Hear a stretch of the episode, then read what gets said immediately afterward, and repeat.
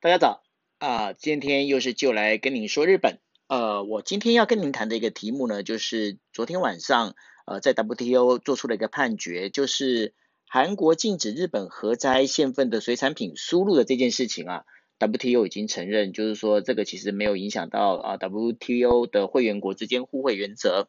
这也就代表的就是说，韩国从三一一呃福岛核灾之后呢。禁止包括福岛在内的八个县份的水产品进入韩国这件事情，已经获得 WTO 的承认。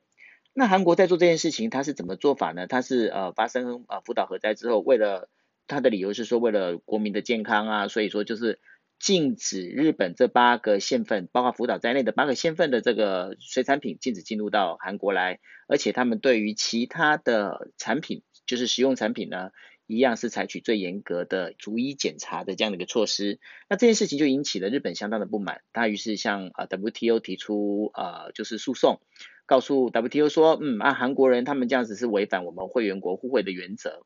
那在二零一五年第一次 WTO 第一次的审核的裁判下来的时候，是要求韩国必须要改正这样的一个就是禁止的命令。但是韩国人就不服啊，那他们就再重新向 WTO 提出再诉讼。那再诉讼的情况之下，在昨天做出判决。但因为 WTO 的判决是采取二审制度，所以说昨天的上级委员会的判决也就是最后的裁判。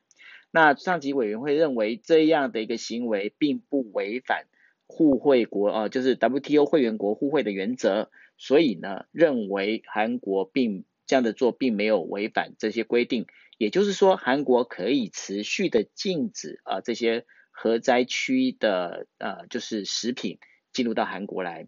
那因为目前呢，其实呃禁止核灾区的食品进入的，除了韩国以外呢，到目前为止还有二十三个国家跟地区的，就是亚以亚洲为中心二十三个国家地区的这样的一个大范围的在禁止这件事情。那这对于福岛的复兴来讲，其实是一个很大的一个打击。OK。今天这就是呃，就来为你说日本跟您讲的一个非常重要的题目，呃，日本的核灾区的输出的这件事情呢，受到了严重的挫折。OK，谢谢大家，我们明天见。